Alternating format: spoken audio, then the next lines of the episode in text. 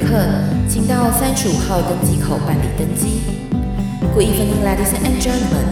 Passenger on the flight to Travel Charter, please proceed to gate number thirty-five. Thank you.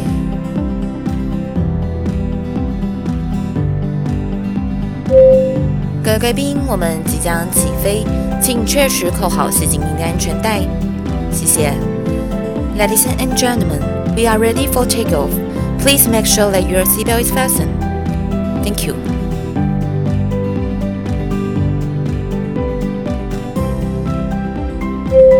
Hello，各位听众朋友，大家好，欢迎来到旅行快门，我是 Firas。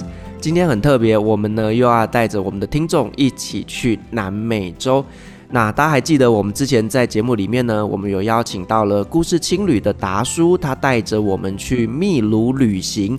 那这当中呢，我们去过了好几个城市哦。那带着我们去最知名的马丘比丘，那也介绍了几款呢，就是在秘鲁必吃的食物。那也让我们知道了说呢，秘鲁那边的一些文化风光。然而呢，今天非常特别的就是呢，我们邀请到了一位呢。嫁到秘鲁去的人妻，她来跟我们分享在秘鲁那边生活的点点滴滴哦。好，那我们欢迎我们今天的来宾 Vanessa，请 Vanessa 跟大家做一下自我介绍好吗？观众大家好，我是 Vanessa。那很感谢今天主持人邀请我来上这个节目。我大概是四年前，就是在我最后一份工作离职之后，毅然决然的去南美洲旅游这样子。那我前前后后大概花了呃半年的时间，走了南美洲，就是比较大的那五个国家：巴西、阿根廷、智利、秘鲁跟玻利维亚这样子。对，那我在旅游的过程中认识了我的老公。对，应该说我在台湾的时候就有就是网络上面跟他联系啊，因为其实我一开始对南美洲的认知就是。全部都是雨林，然后没有没有到就是像我们现在认知的那种大城市的感觉这样子。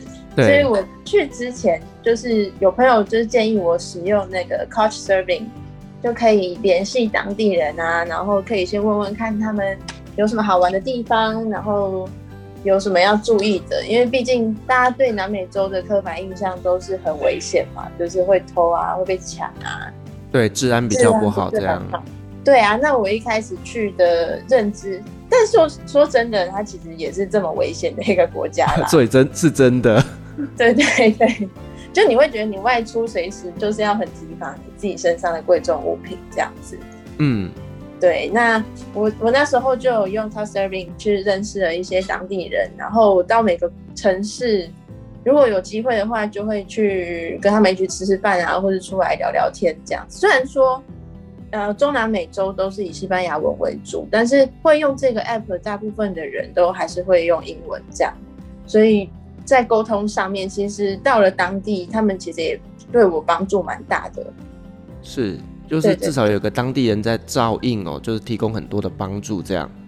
对啊，对啊，因为他们其实英文不是很普遍，像我们什么义务教育需要去学英文，即便是他们会考试，就跟我们有点像啦，会考试，其实你他们也不太敢讲。如果他不是你的母语，你就比较少去接触他，你也会害怕这样子。对对对，那那时候我就用这个 app 认识了，就是我现在的老公。那我到了秘鲁的时候，他就去公车站接我，这样。嗯。那你对他是那种一见钟情吗？还是怎么样的？天雷勾动地火？没有啦，其实也是一开始觉得他是个很有礼貌，就呃可以再深入认识的那种状态。对对对，呃，至少第一印象是舒服的、有礼貌的男生这样子。对对对对对。嗯，那所以说你们那个时候是等于是说他呃带着你去玩秘鲁吗？没有，他只有在首都的时候，因为其实我是从玻利维亚进秘鲁嘛，那我是从那个普普诺那边进去，所以就这样一路玩玩玩玩到首都利马。那我利马之后就最后一站在秘鲁就是要去雨林而已，所以其实是蛮后面才在秘鲁的时候认遇到他这样子。嗯，OK，所以等于是说只有在利马那边他有在当地接待你这样子。对对对，那。后来我雨林回来之后，就我后面的行程就全部都取消了，就留在利马一阵子了。就为了他而取消后面的行程。对，可是我后来还有去学西班牙文啦，就是在当地上一点课这样子，想一点名目可以合法的留下来。就是变成用学生的身份留在当地。对对对对，而且秘鲁对台湾人的签证其实还不错啦，不用付太多钱去延签这件事情。嗯，所以秘鲁的签证好拿吗？不用签证，台湾的护照目前是免签进去，可以拿三个月。哦、对对对，那超过其实你半年内好像也可以延签，那就是以天做计算这样子。嗯，那真的还蛮蛮方便的。对啊，对啊，比较那时候我去南美洲最难办的其实是阿根廷的签证，但是后来大家应该也知道，就是有电子签的，所以最难的签证就是阿根廷跟巴西，对我来说。嗯，所以其他的国家相对都还蛮容易取得的。嗯，就可以在一两天，或者是甚至免签这样子进去玩。嗯，OK，那所以说你后来就等于是留在秘鲁当地呃学习的名义，然后呢 跟你的先生开始交往这样子。对对对对对，然后后来他就交往一段时间，他就想说来台湾看看这样，那他就跟我一起回去回来台湾三个月。哦，所以说他也是有来台湾玩的。对，疫情之前啦。就是一切都发生在这这个疫情之前，对对对。那后来就是因为他是音乐制作人，所以他本来在秘鲁的人脉呀、啊，一些资源就比较充足，所以我们后来讨论之后，就跟他一起回去秘鲁。那我在那边待了将近两年半的时间。我是在今年一月的时候，就是那时候疫情一爆发，秘鲁他们其实就直接整个机场对外的港口全部都封闭。他礼拜五跟你讲这件事情，然后礼拜一全面封锁，所以、啊、逃都逃不了。对，那时候的观光客都是搭什么专机回来？我记得，呃，因为我之前在那边旅行社工作嘛，那我们有几个客人后来都是比较辛苦一点，在那边多待了几天，然后是用转机的方式回来。对对对，嗯、那我我自己就是被有点像被困在那里的感觉啦，就等到他第一波疫情比较趋缓一点，我才。敢搭飞机这样，所以我今年过年前才回来。嗯，OK。那我想问的就是啊，他当时跟你来台湾三个月，嗯、就是也是变相的来跟呃长辈提亲吗？对对对对，就是来了解我们家的状况啊。然后他来台湾之前，其实我爸妈有去过一趟秘鲁啦，也是以观光的身份这样子去看看这样。所以我爸妈其实已经有看过我婆婆他们了，就全家人都有认识。对，那后来回台湾之后，其实最困难的点是他的文件跟我们的结婚证明这些，在台湾秘鲁它没有一个算是外使馆吧，台湾这边就有商业商业的那个办公办公室，商务办事处这样子。对对对，所以这一些流程，我们中间在那一次回秘鲁之前，还跑去了香港，因为香港才有外使馆。哦，去香港办这样子的文件，对，蛮蛮复杂的。就是我我是要办一个结婚相关的证明，怎么会跑到香港去处理？也是蛮奇怪的。那些的，对啊，这其实你说难也不难，它就是比较繁琐一点啊，一关卡一关。是，那你的爸爸妈妈也没有反对说你呃、嗯、后来决定嫁到秘鲁那边去？嗯，他们应该也知道我这个比较任性的孩子，做习惯了这样子，都是先斩后奏这样，所以他们也是支持你的决定。对，应该说他们就是告诉我说，你要知道自己在干嘛这样。对，想清楚就好了。对对对对对，没有到非常的反对啦，就是还蛮民主的我们家。呃，你后来嫁到秘鲁那边去之后，你你你们是在当地有举办婚礼吗？呃，有。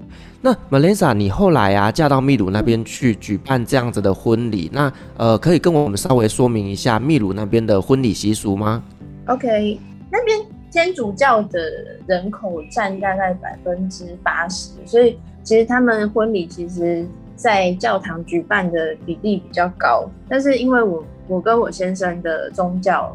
不一样啦。所以那时候婆婆虽然很希望我们就是办一场在教堂，就是等于说对她儿子来说 是一件很隆重的事情，但是希望我们办在教堂。可是因为就是整个仪式是蛮重视宗教这个部分，所以我当时是拒绝的。对对对，那通常他们也是会像我们去户政这样子去登记，登记完当天借一个场地，有点像板斗这样子。就会在那边吃吃喝喝啊，然后唱歌跳舞到凌晨这样子。我们不是都会包红包嘛？当地他们的文化是会送红酒啊，或是一些家电这样。他们就比跳过包红包这个过程。但是在呃秘鲁有一个城市叫瓦加尤，我昨天看就是有稍微看一下影片啊，他们会把钱贴在衣服或是帽子上面送给新人。就有点像把红包的钱贴在衣服上面，然后送给他们，当成一个祝福这样子。是只有在那个城市有这样的习俗吗？嗯，就他们每个城市其实都有一点点的差异。哦，对对对。Okay. 那你说比较呃普遍的，就是送红酒、送家电等等这些比较实质的一些送礼这样子。对对对对，他们没有包红包这样子的习俗。那呃，你后来在秘鲁那边，呃，就等于是开始你的一个异国婚姻的经营嘛？那在经营这段婚姻的过程当中，有没有遇到一些让你觉得是比较挑战的一些事情？他们其实跟欧洲国家很像，就是当你成年之后，基本上大家会搬出来住。就结婚之后比较少，像我们台湾这样，可能还跟爸爸妈妈住在家里。那这样子搬出来住，其实就减少蛮多生活上面的摩擦。哦，就不会有婆媳的问题了。比较少啦，但是在经济上面的考量，他们秘鲁那里贫富差距其实蛮大的，所以有些人住在比较郊区的地方，他们就还是全家人会住在一起。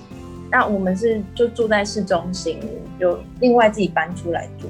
就偶尔去拜访一下婆婆这样子，嗯，所以有一点距离，其实还是维系感情最好的方法。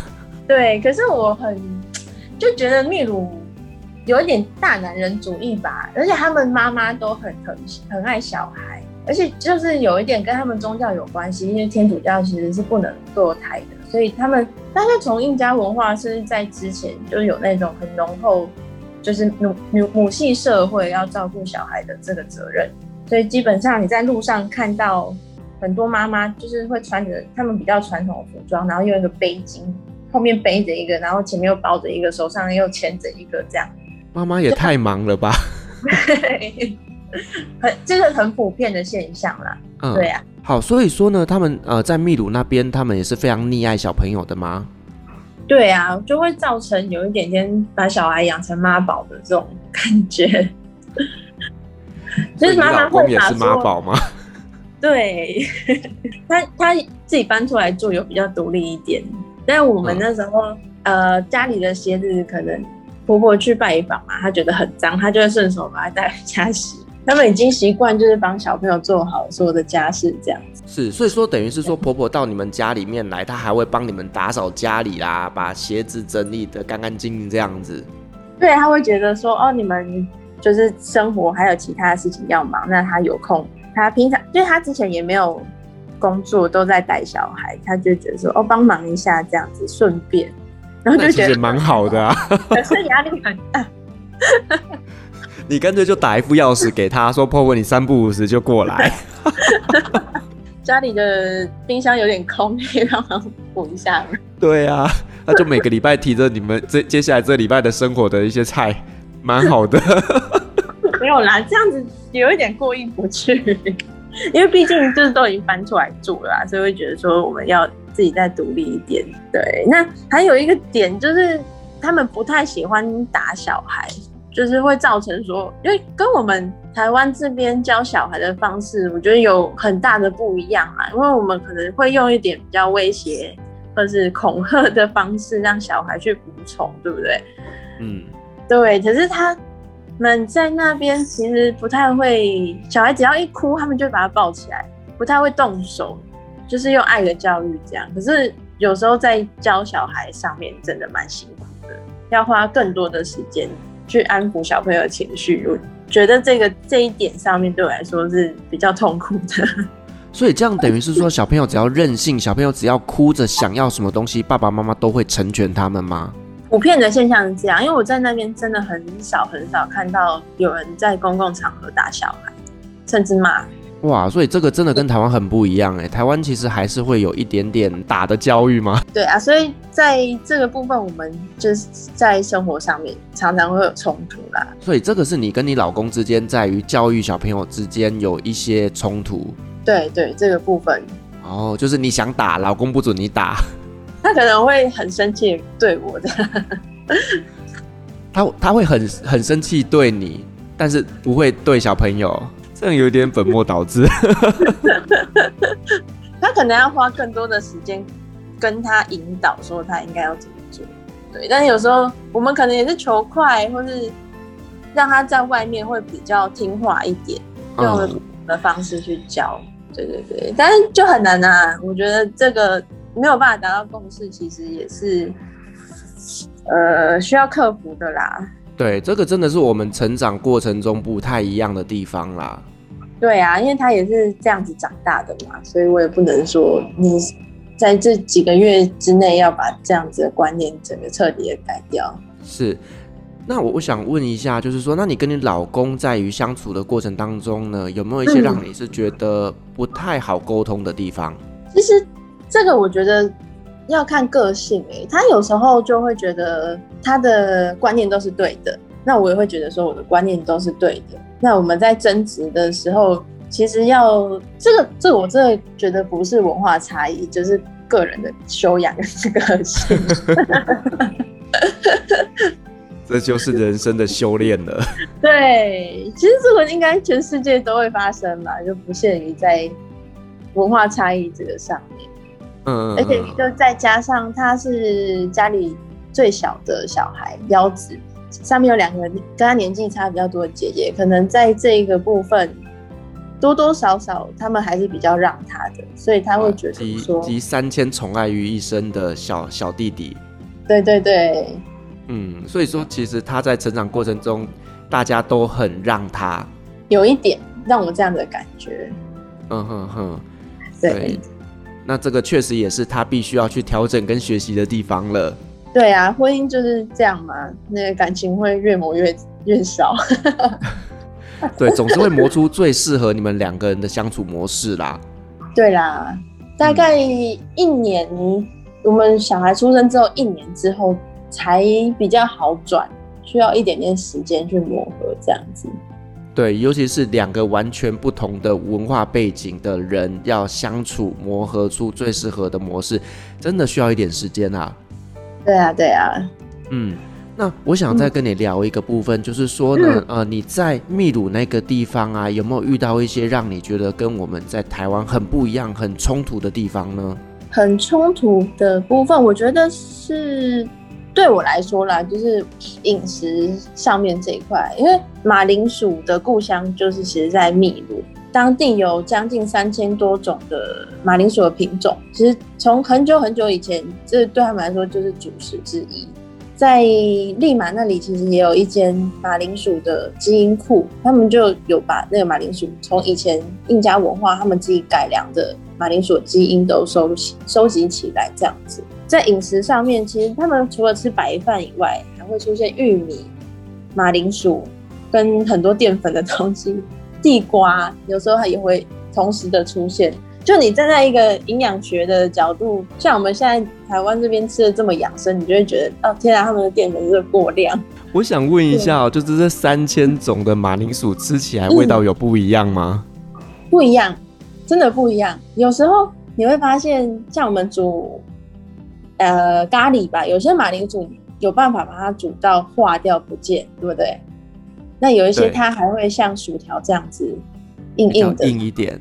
对，这个就是它品种上面的差异。我不知道台湾这边的马铃薯是都是进口的还是怎么样，就是感觉就只有吃到那一两种，可是在当地它有各种各式各样的颜色，还有大小。而且在比较高原的地方跟比较雨林的地方种出来的马铃薯又是不一样的品种，对对对。那他们每一种马铃薯又有不同的料理，所以就是很神奇啊！它就是生活中的一个不可或缺的角色，你在哪里都会看到马铃薯这样子。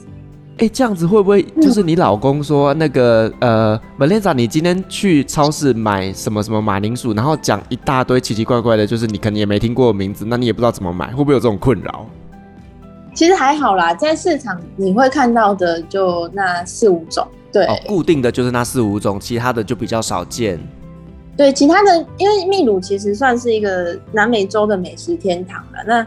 在市区有几间那种比较五星级米其林的餐厅，他们有些餐厅会标榜说，他用的食材都是在地的嘛，那他就会用那些比较单价比较高的马铃薯，马铃薯去做料理，可能到那种地方你才有办法吃到比较特别的品种，可是，一般你在传统市场你看到的大概就是那几种这样子。哇，这真的好难想象哦，就是。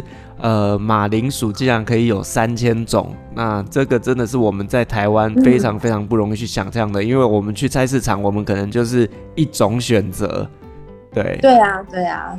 然后他们马铃薯就是有丢到汤里呀，然后来做配菜呀，或者直接在路上，你有时候会看到人家卖炭烤牛心，然后他就会给你马铃薯切片当配菜，这样子，就是像。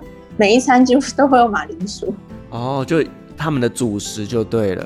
对，可是同时他们又会吃白饭，就会你在路上看到他们当地的人的身材，真的都很像马铃薯。这是淀粉摄取过量了。对啊，他们当地的糖尿病的比例其实蛮高的，而且在果，就是他们很喜欢喝果汁嘛，当地的水果也蛮多种，所以。就甜食也很甜，然后淀粉也很高，他们的身体状况我觉得素质不是很好，但是有人告诉他们这样是不对的，他们就已经习以为常，觉得这才是最正常的一个饮食习惯了。对啊，我一开始去他们早上喝牛奶的时候，也会再加了两大匙的糖在牛奶里面。然后我就一直跟他们说，这样不行，这样不行，这样 真的不行。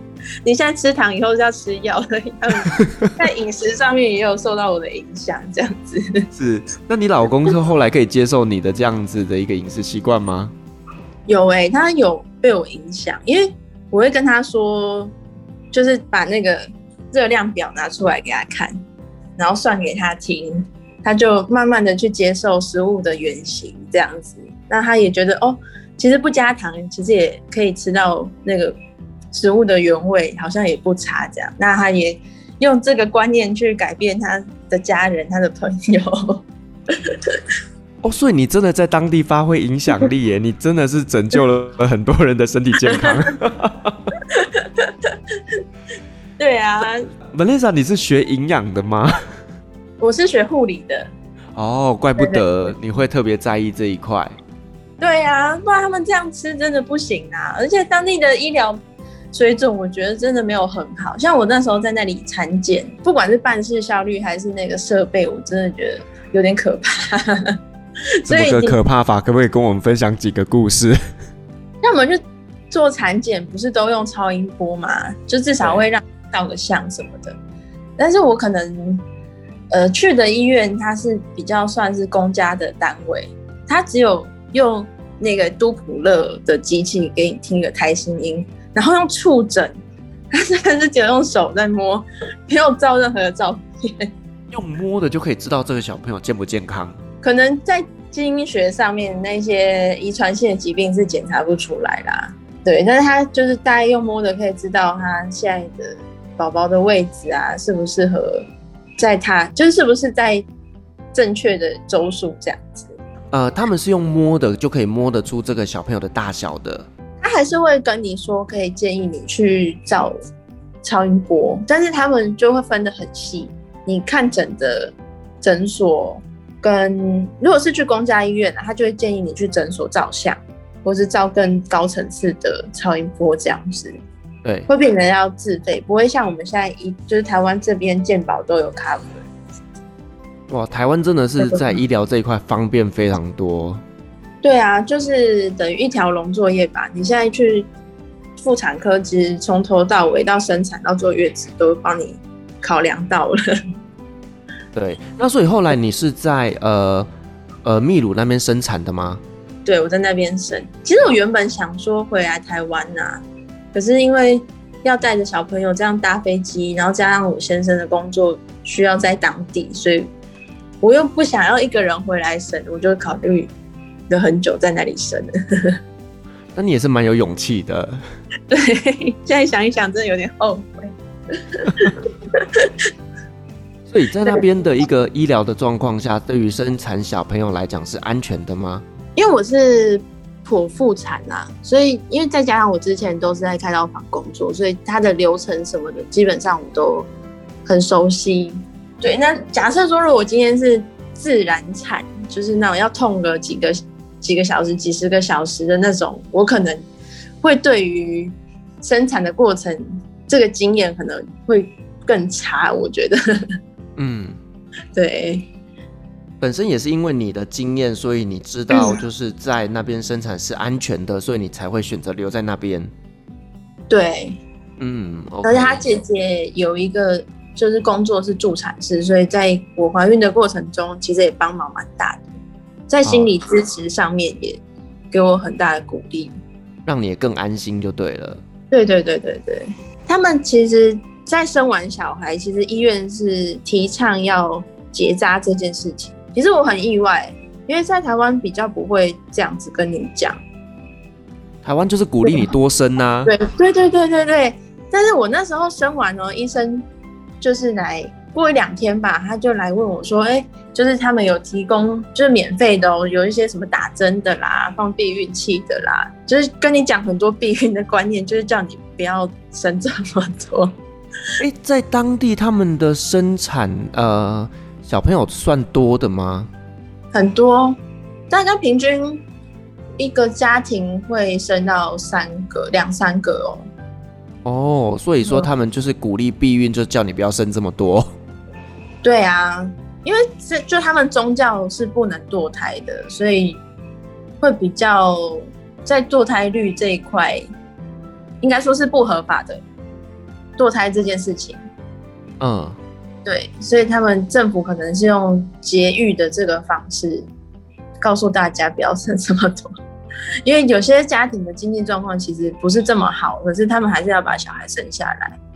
所以，没错，其实生这么多造成家庭的困扰，也是造成社会的一些问题耶。对啊，对啊。可是我觉得有朋友跟我说，那你又不是他，你怎么知道他不快乐？这个很有趣，就是有些人很享受在带小孩跟。跟一群小孩相处的那个过程，虽然我们外人看起来他们生活很辛苦，可能他们有一餐没一餐这样，但是我觉得这个点真的是可以我们去讨论的。他们说不定很享受在带小孩的那个过程，即使现生活比较辛苦一点。嗯，也许物资是缺乏的，可是他们内心是满足的。嗯，对啊，我觉得这这个是我们。现在在台湾的这个世代比较不会去想到这个点。嗯嗯嗯，对，我们真的，我觉得这个呢，真的像我之前在中东国家就很像哦，就是伊斯兰文化，他们也是不准堕胎的，所以呢，他们也是小朋友生很多，而且你想想看啊，如果有钱人哦，一个人娶四个，然后呢又不节育，那个真的是儿孙满堂啊。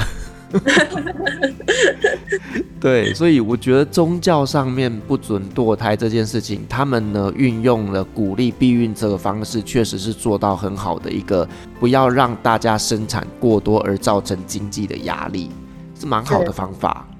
是是，对啊，而且我那时候去产检，有些妈妈其实已经有两个可能刚出生一两岁的小朋友，然后就会变成他们可能爸爸要工作。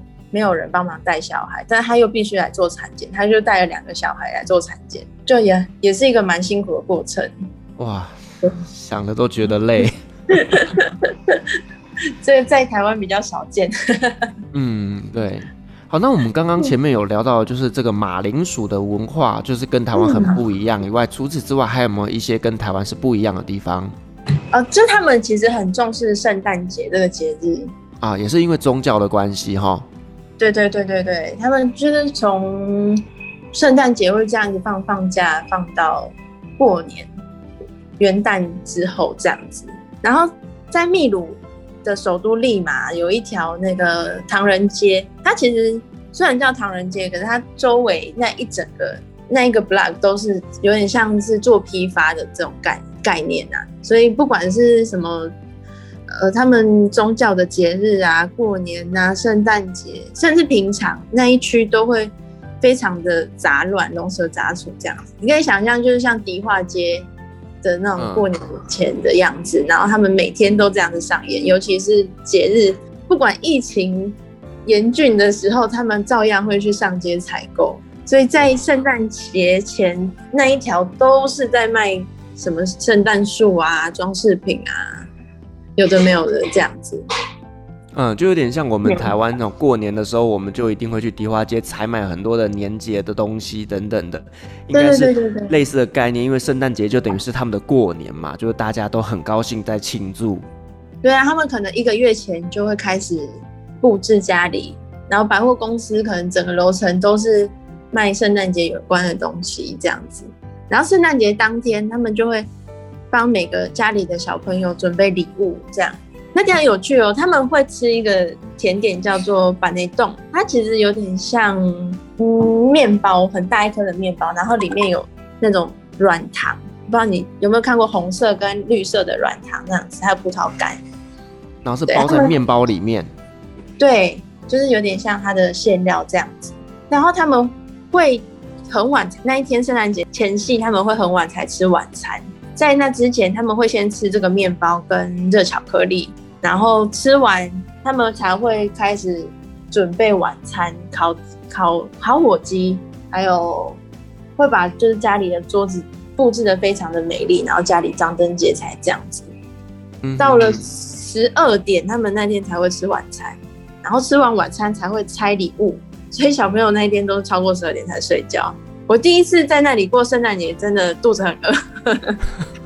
他们也没有跟我说晚餐会这么晚吃。如果知道的话，你刚刚就多吃两颗面包。对，那个很甜啦，其实当地人才会喜欢吃。嗯，OK。对对对。那我想问一下，就是呢，在秘鲁那边，刚刚除了这个呃呃马铃薯以外，还有什么一些特殊的美食可以跟大家做一下介绍吗？哦，不知道大家有没有听过秘鲁人会吃天竺鼠这件事情？有有有，但是天竺鼠真的好吃吗？它其实没有什么肉，哎，就是有点像台湾我们在吃的那个天鼠，它的肉只有薄薄的一层。对对对，那天竺鼠他们有人会用烤的，有人会用炸的，主要吃饱的都是旁边的配菜，就是马铃薯。对，可是很贵，它一只老鼠，呃，一只天竺鼠台币换算下来要五六百块。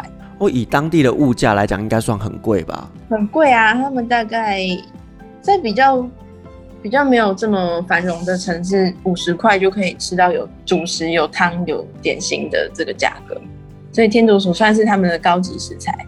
我们用大麦克指数来比较一下好了，就是在呃秘鲁那边的大麦克一份多少钱？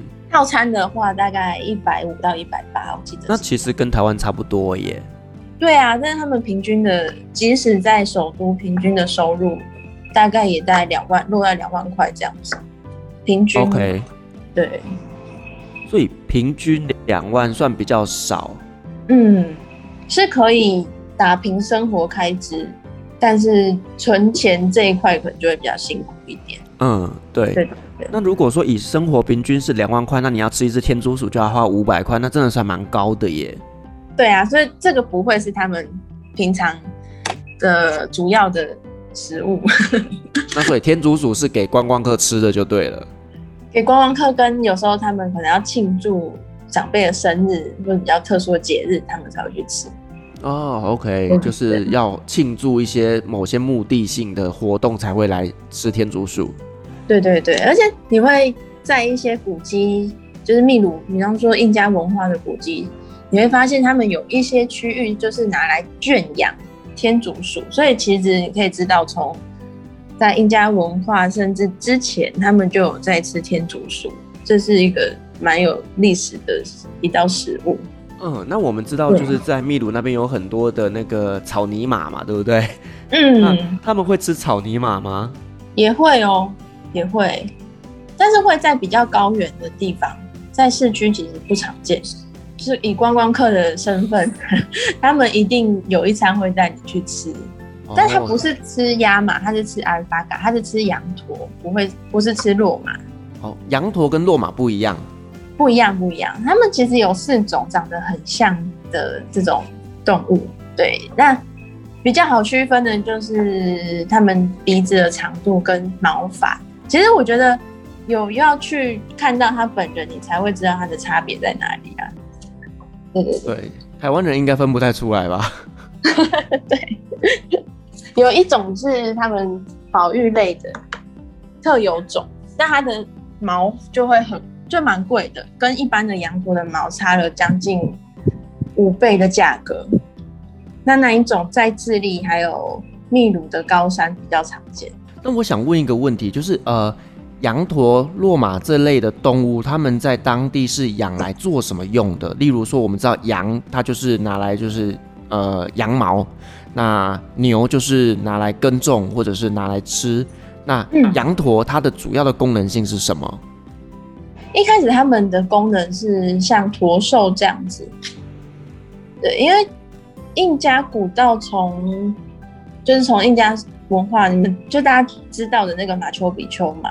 他那个时期就开始在建造印那个印加古道，那有些路段它会是翻山越岭啊，上三四千公尺的这个路段，那羊驼在当时就是他们拿来载货最好的一种驼兽，就是羊驼其实它可以承受大概只有三十公斤的重量，所以它没有办法载人。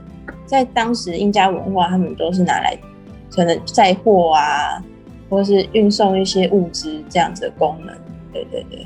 所以呃，羊驼本身就是很会爬山的动物，就对了。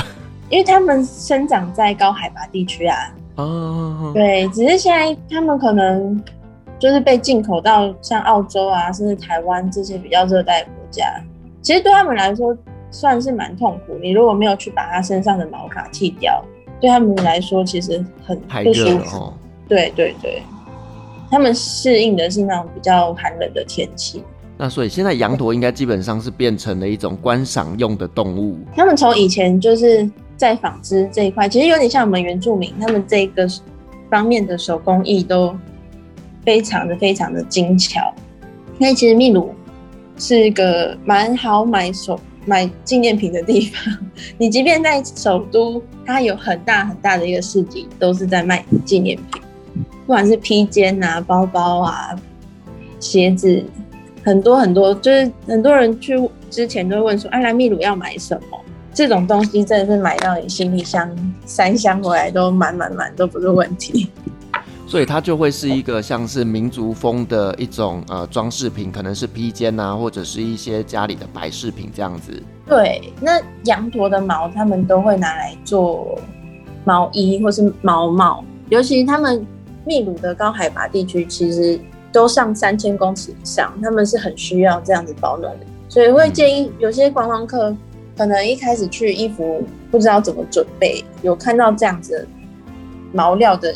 产品是可以先准备，因为在秘鲁观光其实有点辛苦，因为它有涉及到沙漠地形、雨林地形、高山地形，就你可能去个十天，你自己身体要去调试这样不同的温差跟海拔，会比较辛苦一点。但是你都已经到了秘鲁，你就会想说，我这些地方都想要去，所以你自己在身体上面的调试跟气温上面的调试都需要花一点时间。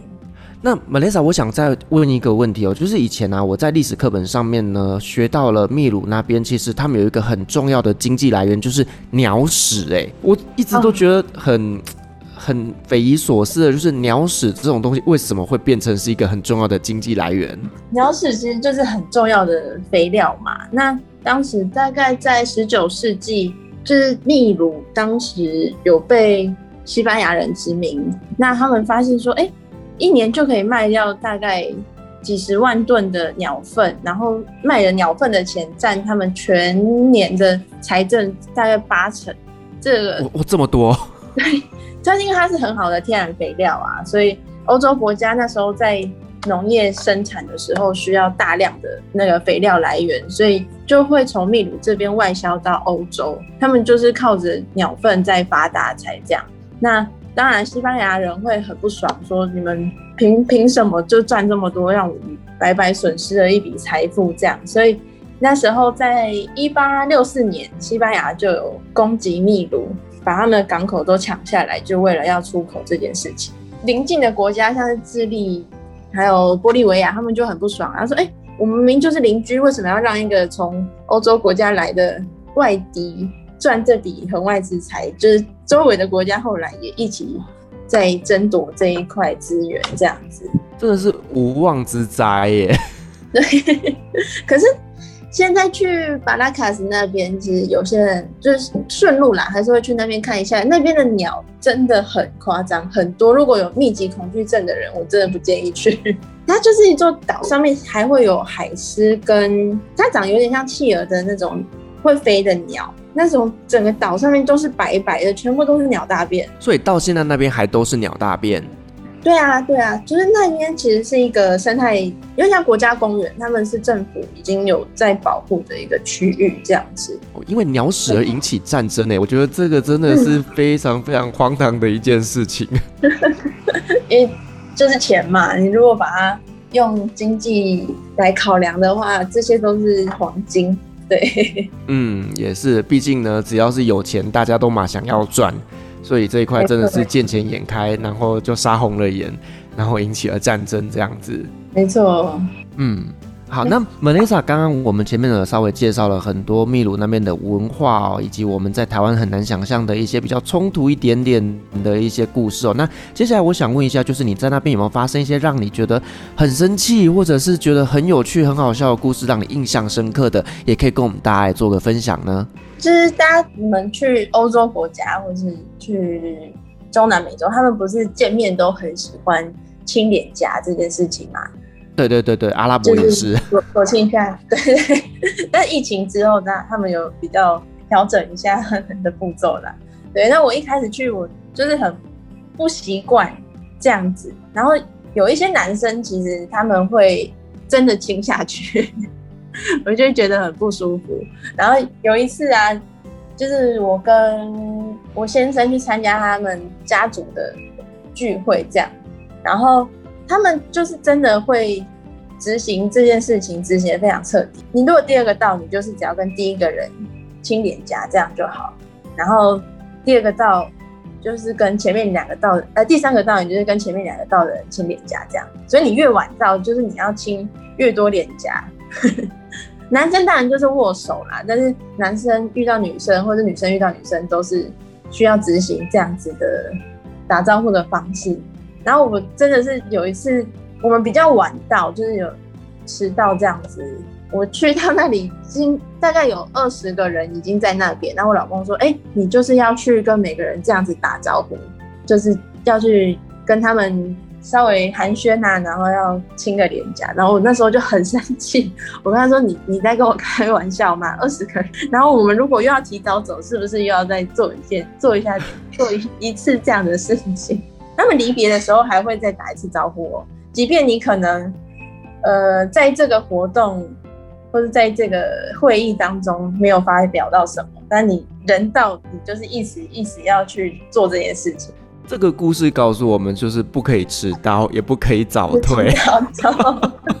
所以他们的亲就是那种亲一下就好了，是不是？呃，秘鲁是亲一下就好了。对，啊、呃，因为在中东国家，就是你们的关系越亲密，就会亲越多下。所以呢，如果他在你身上就是大概磨蹭个大概六七下，那你就知道他跟你关系非常好。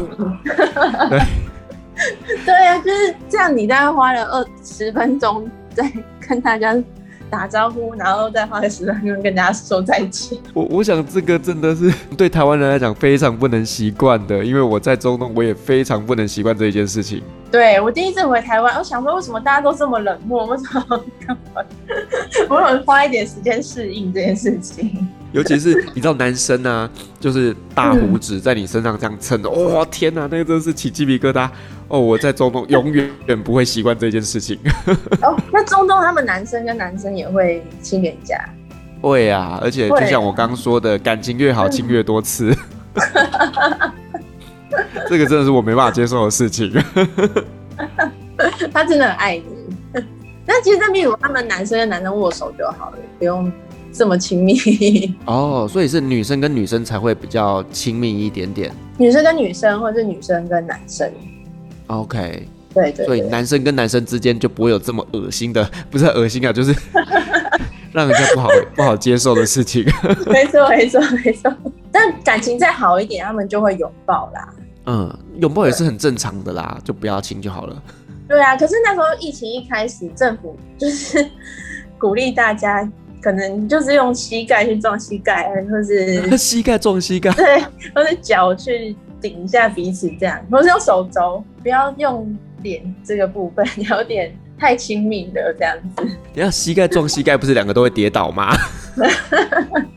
我就不知道啊，因为这个宣导都是可能网络大家传啊，然后我就也是间接的。知道这样的讯息，我觉得好好好玩哦。我突然觉得这个时候我们呃亚洲人就是有拱手的习惯，反而比较 能够 对，这样就够了。对对对对对，保持适当的距离。对啊，所以就是蛮不一样的啦。我我自己去到秘鲁，也大概花了半年的时间在适应，包括语言跟就是当地的交通啊，整个治安的这个部分。所以交通在那边也是混乱的。嗯、呃，对。那边没有像我们台湾这么发达的捷运系统，他们只有两条线的高架捷运，但是都不是在很繁荣的地区，比较偏僻的地方。还有像 BRT，他们那边也有，可是我觉得它这个设计也是造成交通阻塞的一个原因。对，而且当地的计程车大概是占你路上看到车辆大概占四分之一到三分之一，就蛮多人，不管合法的比例啊。对啊，因为你交通不方便，大家都还是要有运输工具嘛。然后很好玩的是，就是比方说，我今天在路上来一台计程车，因为他们不是跳表，是喊价的，所以他可能会跟你说，比方说，我觉得应该台币一百块，他跟我喊十五块，我就会跟他杀价。那他如果说一百二要不要？他不要，他就会开走。然后这个时候，你就会发现后面已经停了三台车在等。就是等第一个人拒绝这样子，如果谈不拢，后面就会造成很长的交通回啊，就在那边等就好啦，这一定会塞车的啊，这就很很奇怪的一个现象。所以，我后来都是直接搭 Uber，不用在那边造成路上的阻塞这样子。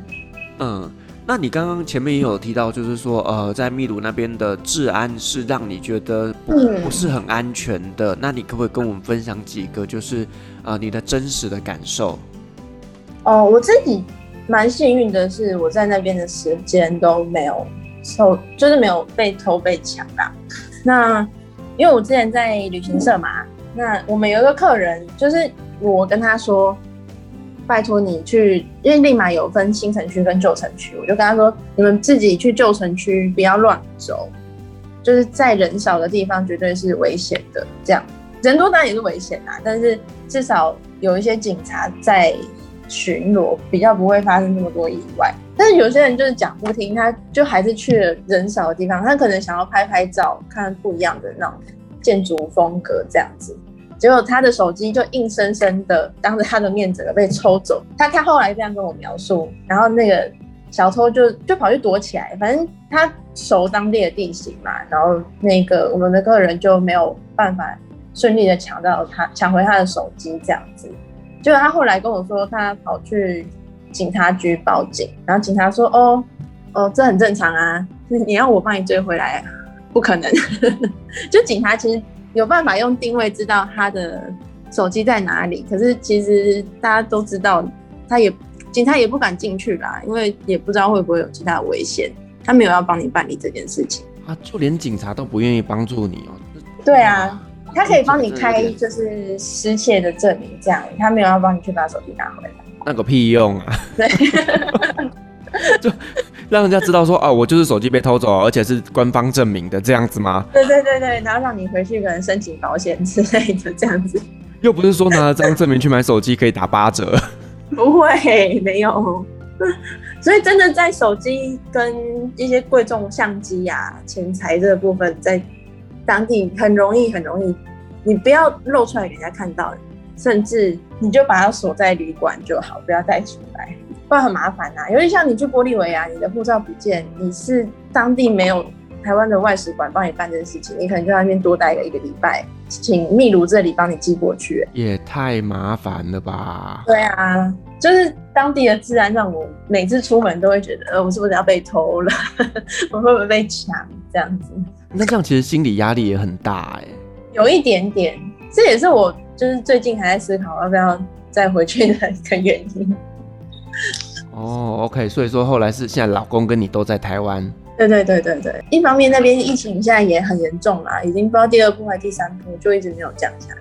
那我们刚刚其实前面聊到了，就是说这个在治安上面哦，其实我觉得亚洲人呢，不管到了世界各个国家去，我们的脸上就是写着 money money，就是很容易会成为别人呃下手的一个目标。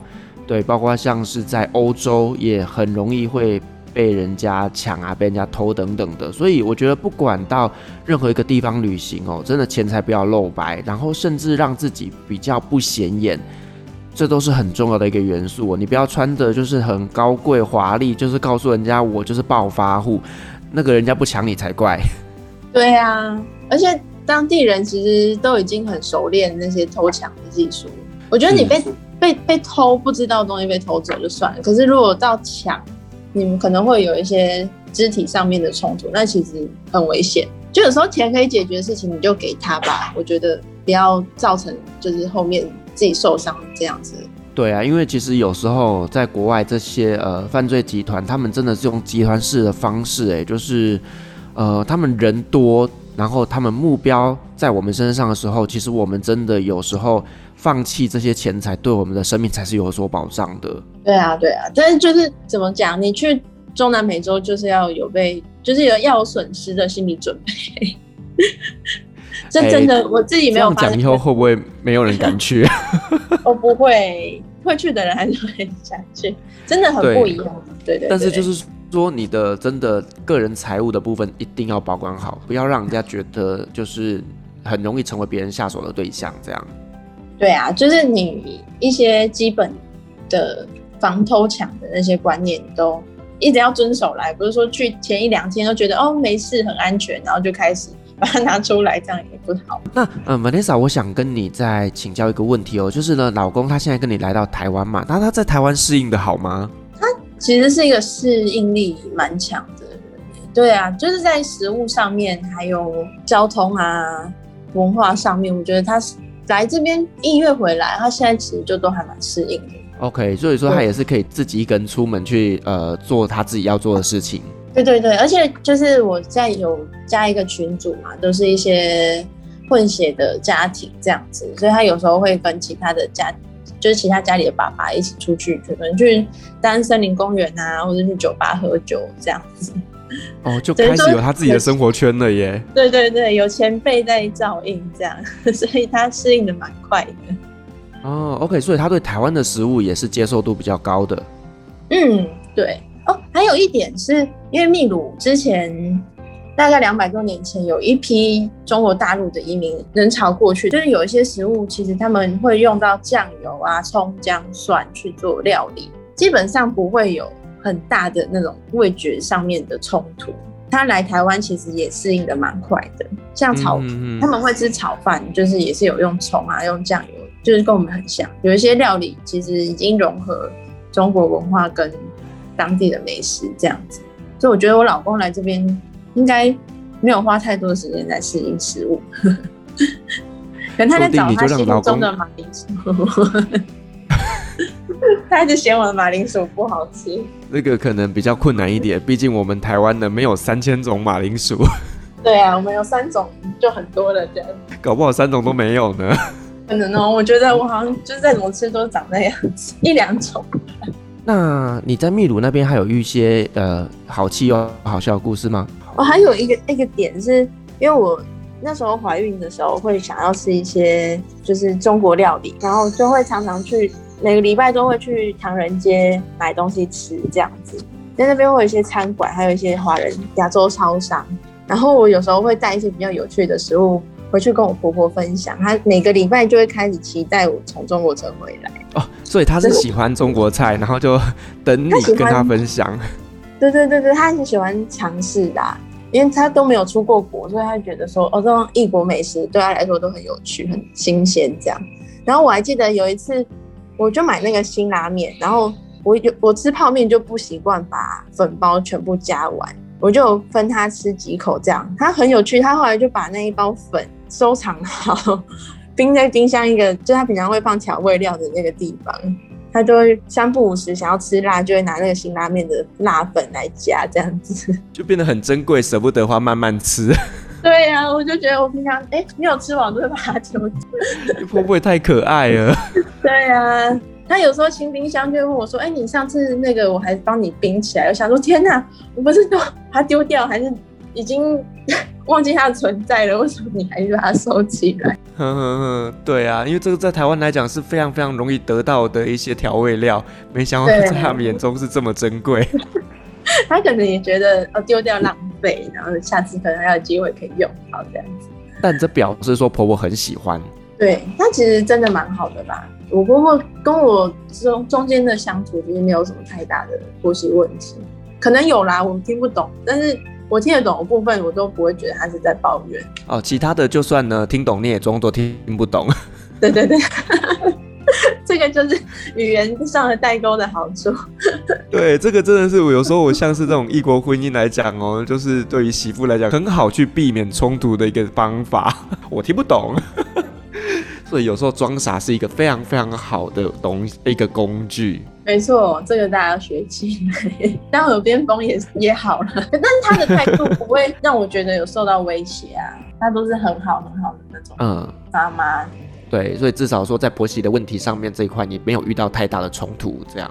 对，然后我现在回台湾，哎，完全没有婆媳的问题了。婆婆现在会跟你们固定联络吗？会啊，会啊，有跟家里的人通话这样，因为那边时差跟我们差十三个小时，所以呃，通常都是我们这边早上他们要睡觉的这个时间点，他们打电话，嗯，关心一下。Okay. 所以就是说，呃，你们现在在台湾，其实婆婆他们呢也跟你们关系也是非常密切的，有在联系。嗯。对啊，拜网络所赐，即便我们隔了好几千公里、好几万公里，还是可以知道彼此都过得很好，这样子。对，我想呢，就是以妈妈的心态来讲，也会希望儿子在台湾这个地方，只要生活得很好，他们也就能够放心了。对，没错没错。就像我当时过去那边生小孩，我爸爸妈妈也是很担心，说我在那里会不会就没有吃饱啊，没有。受到好的照顾啦，但真的我婆婆帮我蛮多的，在教小带小孩跟一些技术上面的帮忙。对啊，就很幸运遇到我的婆婆这样子。嗯，我相信这个呢，嗯、就是所有的异国婚姻，大家共同都会遇到的，就是呢，父母亲永远都会担心你在那个地方生活的好不好。对，只要他知道你都是过得不错，他们就会很很开心。好，那我们今天呢，很高兴邀请到了 Manessa 来跟我们分享了这一段呢，她嫁到秘鲁过去的一个异国婚姻哦。那呢，也让我们知道了很多在秘鲁生活的小故事，还有呢，她跟老公啊，还有跟婆婆之间相处的一些小趣事。那我希望呢，今天这期节目呢，也能够带给大家一个全新的视野，去认识这一个呢，大家相对来讲比较陌生的南美洲国家。那旅行快门，很高兴今天各位听众的陪伴，我们下集再见，拜拜。嗨，各位贵宾，我们的班机已经抵达，感谢您今天的搭乘。旅行快门每周三、周五与您在空中相会，祝您有个美好的夜晚，晚安。